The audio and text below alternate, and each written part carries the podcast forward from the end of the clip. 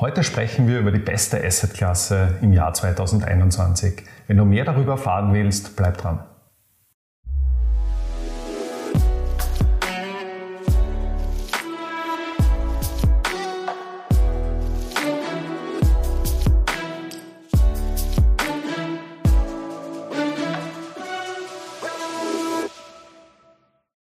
Herzlich willkommen zu unserer Kaffeepause.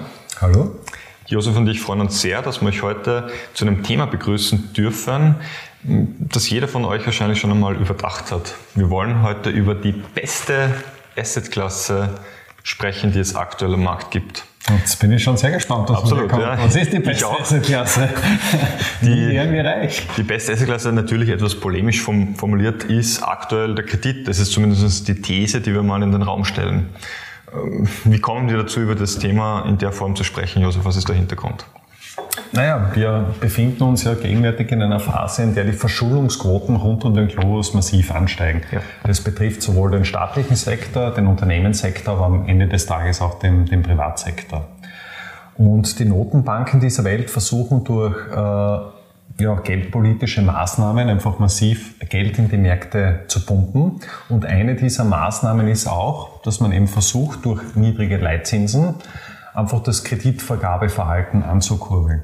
Und gegenwärtig ist es ja so, dass man sich mit de facto null refinanzieren kann. Staaten sind sogar zum Teil im negativen Bereich. Mhm. Jetzt haben wir zwar eine kleine, ich meine, Zinswende ist jetzt fast übertrieben, aber im Februar sind die Renditen leicht angestiegen. Im im zehnjährigen US-Bereich sind die, sind die Zinsen innerhalb der letzten sechs bis, bis sieben Monate um ungefähr einen Prozent von 0,5 auf 1,5 Prozent mhm. gestiegen. Mhm. Was aber auch sehr spannend ist, dass man äh, ja, einfach als Kreditnehmer sich sehr günstig refinanzieren kann. Definitiv.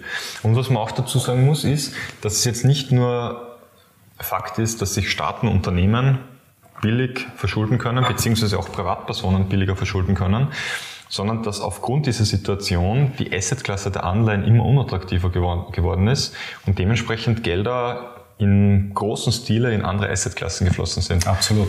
Zum Beispiel Immobilienpreise ist ein sehr gutes Beispiel, braucht man sich nur anschauen, wie sie, die sich seit 2008, also nach der Finanzkrise wurden oder in der Finanzkrise wurden die Zinsen gesenkt und wenn man sich da mal anschaut, wie sich der Immobilienmarkt entwickelt hat, da sieht man, wo die Gelder noch hingegangen sind.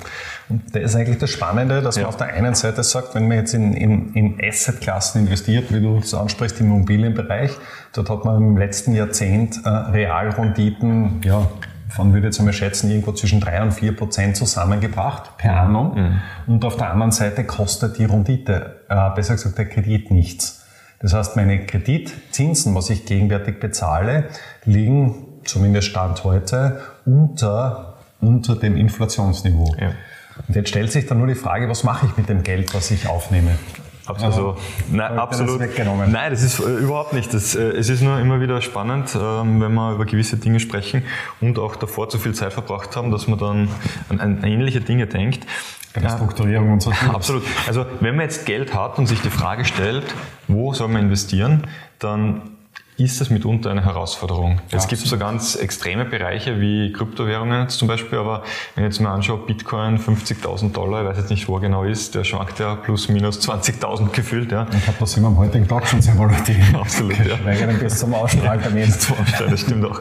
Na, aber sagen wir mal 50.000 Dollar, das ist ein hoher Wert. Natürlich kann sein, dass der irgendwann einmal bei 100, 200.000 ist, aber wetten würde ich jetzt auch nicht drauf. Es kann auch durchaus sein, dass das wieder zusammenbricht, diese Blase. Ähm, Aktien haben extreme Rallye hingelegt, gefüttert durch die Zentralbanken, Notenbanken hat sich das einfach aufgeblasen, die Kapitalisierung. Ähm, da jetzt einfach mal massiv Geld reinzustecken, mag sein, dass das ein guter, guter Tipp ist. Ja, wir haben auch letztens darüber gesprochen, aber, aber trotzdem glaube ich, dass viele momentan einfach deswegen eine Hemmung haben, weil gefühlt, wenn man über Einstiegszeitpunkte sprechen mag, jetzt vielleicht nicht ein guter Einstiegszeitpunkt zu sein scheint. Äh, Immobilienpreise sind extrem hoch. Wenn man Geld hat, ist man momentan eigentlich in einer sehr, sehr unguten Situation. Das möchte ich nur sagen. Also aus einer emotionalen Sicht heraus, wenn man es investieren möchte. Und ähm, deswegen ist das Fazit für uns eigentlich immer bisher gewesen, äh, angenehm ist es, einen Kredit zu haben. Aktuell einen laufenden Kredit sozusagen. Naja, es ist angenehm, wenn man es jetzt so formuliert, also ich rede jetzt nur subjektiv, wenn man jetzt einen Kredit hat, sich günstig refinanziert, wenn ich jetzt beispielsweise äh, Kreditkosten von, weiß ich nicht, 0,5 Prozent oder 1 Prozent per annum habe, ist natürlich wieder die Frage, mache ich einen Fixzinskredit oder eben einen variabel verzinsten Kredit. Fixzinskredit habe ich einfach den Riesenvorteil, dass ich eine, eine Planungssicherheit habe und für einen gewissen Zeitpunkt, ob das jetzt fünf Jahre, zehn Jahre oder 15 Jahre äh, beträgt, meinen Zinssatz oder meine Zinslast einfach einfriere. Mit dem Vorteil, falls die Inflationsraten irgendwann einmal steigen sollten, wann auch immer das sein mag, ist mein Zinssatz trotzdem fixiert. Mhm. Und spannend ist es, wenn ich jetzt dieses Geld, was ich hernehme, beziehungsweise mich günstig refinanziere, in etwas investiere, wo ich dann unter Anführungszeichen meinen realen Wert erhalte oder vielleicht sogar steigere. Und das ist dann genauso ein Delta, was dann irgendwann einmal, einmal auseinandergeht. Und da muss man jetzt aus meiner Sicht einfach bei, der, bei den Schulden zwischen zwei großen äh, Arten, wenn man so will, einfach unterscheiden. Genau. Auf der einen Seite habe ich eben so klassische Investitionskredite.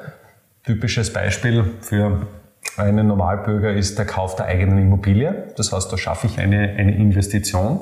Und bei den Investitionen müsste man dann ja eigentlich noch unterscheiden, mache ich den, den Immobilienkauf für mich selbst das heißt, habe ich keine Zinserträge oder schaffe ich irgendeinen Wert, kaufe ich mir zum Beispiel eine, eine also einen Anteil eines Zinshauses oder eine Wohnung, die ich mhm. weiter vermiete, wo ich dann laufend Zinserträge bekomme. Und dem gegenüber steht dann einfach äh, ein gewisses Eigenkapital plus dann eben diese, diese Kreditrate. Und durch diese Kreditrate hebel ich mich, wenn man da in unserem Jargon spricht, oder ich mache so einen sogenannten äh, Leverage-Effekt. Und äh, der Punkt ist halt jetzt einfach, dass diese Assetpreise, Preise, wie du es angesprochen hast, die letzten zehn Jahre ja massiv gestiegen sind. Das heißt, die Notenbankinterventionen gehen verstärkt in eine, in eine Assetpreisinflation, wenn man so will, aber nicht zwingend in die Realwirtschaft. Genau. Äh, man, man sagt ja immer, naja gut, äh, die Notenbanken pumpen so viel Geld in den Markt und trotzdem steigen die Preise nicht. Also es findet keine Inflation statt, aber das stimmt nicht. Sie findet statt, nur eben nicht im Supermarkt, sondern am Kapitalmarkt, ganz simpel ausgedrückt. Und äh, ja, das, was jetzt spannend ist, ist die Frage, wenn man sich verschulden möchte, welche Möglichkeiten der Verschuldung gibt es? Du hast jetzt schon darüber gesprochen, eine Investition zum Beispiel in eine Immobilie, in ein Eigenheim, das man selbst vielleicht auch bewohnt. Äh, andere Kreditmodelle wären dann zum Beispiel? Ja, das wäre der klassische Ratenkauf für einen neuen Flatscreen oder was weiß ich, die, die Urlaubszahlung. Und da gibt es halt auch eine große Diskrepanz in der, Mentalität. In Amerika ist es an und für sich äh, unter Anführungszeichen Usus, sich gewisse mhm. Sachen zu, ja, einfach zu, zu nehmen und zu refinanzieren. Die durchschnittlichen Kreditratenschulden äh, liegen also selbst bei, bei 19- bis 21-Jährigen schon bei über 2000 Dollar, steigt dann bis meine Generation, äh, Generation X ist bei ungefähr 7.000 bis 8.000 Dollar im Durchschnitt bei Kreditkartenunternehmen verschuldet. Und das würde ich jetzt einmal sagen, das sind klassische Konsumschulden. Konsumschulden ja. Ich als gelernter Europäer hätte dann natürlich ein Riesenthema, im Jahr 2021 meinen Griechenlandurlaub aus dem Jahr 2013 noch abzubezahlen. Also da ist der Erholungseffekt ja. dann auch irgendwann einmal, Wo, wobei man sagen muss, irgendwann einmal vorbei. Ja, das auf jeden Fall, aber wobei man sagen muss, dass solche Modelle trotzdem immer mehr am Kommen sind. Also ich glaube, da wird es amerikanisiert. So ja, wirklich jetzt. Also in, die, in, vielen Geschäften wird das eigentlich schon angeboten, dass man das dann quasi über drei Jahre oder so kauft. Äh, was natürlich jetzt für manche punktuell dann auch angenehm sein mag. Ähm, das, der beste, das, die besten Beispiele von Konsumkrediten sind für mich Leasing von Autos und äh, Leasing quasi von einem Handy. Das heißt, ich habe einen Handyvertrag mit Vertragsbindung und bekomme halt dann ein kostenlos, kostenloses Handy dazu. Ja. Das ist auch im Endeffekt nichts anderes als ein Konsumkredit absolut, am Ende des Tages. Absolut. Und wie gesagt, beim Konsumkredit ist für mich ja das große Unterscheidungsmerkmal. Ich schaffe ja jetzt de facto nichts unter Anführungszeichen für die Ewigkeit. Genau. Das heißt, mein Handy hat einen Zeitraum oder einen Zeithorizont von drei Jahre, von fünf Jahre, sollen sieben Jahre sein, aber irgendwann einmal wird das äh, ja einfach überholt und, und mhm. ausgetauscht werden. Wenn ich aber dahingehend mir, bleiben wir bei dem Beispiel eine Immobilie kaufe, oder sonstiges, das wird im, im Regelfall nach sieben Jahren auch noch dastehen, wo es jetzt steht. Ja. Außer es kommen halt irgendwelche externen Faktoren. Wo, wobei man halt da unterscheiden muss beim Immobilienkauf, eben Eigenbedarf und äh, als, äh, wie sagt man da, nicht Zinshaus, ähm, äh, Vorsorge, Vorsorgewohnungen ja. oder so, wie, wie die heißen. Ähm, da muss man schon unterscheiden, weil auch wenn Kredite aktuell sehr, sehr günstig sind, sind aber im gleichen Atemzug die Immobilienpreise massiv gestiegen. Das heißt, dort, wo man früher mehr für einen Kredit zahlen musste, musste man halt dementsprechend auch weniger für, für, die, für die Wohnung zahlen. Ja. Und eine Investition in eine Immobilie aktuell ist aus ähm, Sicht eines Investors oft gar nicht so attraktiv. In ja. Wien spricht man davon, dass die teilweise sogar unter einem Prozent rentieren. In guten Lagen definitiv. Genau. Und das ist jetzt auch nicht das, was ich mir unter einem Investment per se jetzt einmal vorstelle, also zumindest so einen, einen attraktiven Investment vorstelle. Aber wenn man selbst es bewohnt, selbst drinnen wohnt und da wirklich vielleicht auch über Generationen hinweg Mehrwert schafft, dann ist es momentan sicher eine attraktive Alternative. Das muss man einfach klar festhalten. Und was man auch klar sagen muss, wenn man sich ein bisschen in die Vergangenheit schauen muss, äh, war ein gewisser Leverage oder eine, eine Kreditaufnahme sehr häufig ein Auslöser dafür, dass Inflation oder überhaupt Investitionsblasen und Assetpreisblasen geplatzt sind. Mhm. Man denke Beispiel an die Internetbubble, was ich selbst noch miterlebt habe, das klassische Konto überziehen mit dem Kontokorrenzrahmen und das Investment mit dem Geld, was man eigentlich nicht hat, in Aktien. Oder man denkt an, den, an die 1920er Jahre mit unter Anführungszeichen den, den großen Börsenboom, bevor dann ja, die Weltwirtschaft in die große Depression eingetreten ist. Dort war es so, dass man Aktien irgendwo zwischen 15 und 20 Prozent mit Cash bezahlen musste, der Rest fremdfinanziert. Mhm. Und das ist dann natürlich schon ein Thema, wenn es nach oben geht, Weltklasse. Das heißt, ja. ich setze 10.000 Euro, investiere, um es leicht rechenbar zu machen, 100.000 Euro in Aktien. Das heißt, 1% Wertsteigerung bedeutet für mich auf meinen Einsatz von 10.000 ja schon eine 10%ige Wertsteigerung. Und das hebt sich dann natürlich ab. Und wenn man sich anschaut, dass wir jetzt beispielsweise in Aktienmärkten ein ja, goldenes Jahrzehnt hinter uns haben, also in den 2010er Jahren, wo wir zweistellige Zuwachsraten per Anno gesehen haben. Und ja, das heißt im Endeffekt, wenn ich mit einem 10er Leverage fahre, verdoppel ich jedes Jahr mein Geld. Und genauso schnell kann es dann aber auch irgendwo, irgendwo nach unten gehen. Man hat das gesehen auch im, im Zuge der ganzen äh, Häuserpreis- oder Immobilienblase im Jahr 2007, 2008, bevor Lehman mhm. mehr oder weniger pleite gegangen ist. Das war auch ein, ein reines Leverage-Thema bei, beim Immobilienbereich. Warren Buffett ist übrigens äh, mit einer im Schnitt extrem hohen Leverage in seinem Portfolio gefahren. Ist äh, einer der wesentlichsten Gründe für seine Outperformance, die er im letzten Jahrtausend noch ähm, hauptsächlich gemacht hat. Also ist jetzt wirklich ein Mittel, das nicht nur von dem Otto Normalverbraucher, sondern auch von ja, die ganzen Hedgefonds und so weiter auch ähm, bis heute noch eingesetzt wird. Das machen im Endeffekt auch Unternehmen selbst mit diesen mhm. ganzen Buyback-Programmen, wo mhm. Aktien zurückgekauft werden. Das macht ja mittlerweile schon ja, wahrscheinlich gleich viel aus wie die klassische Dividendenzahlung. Mhm.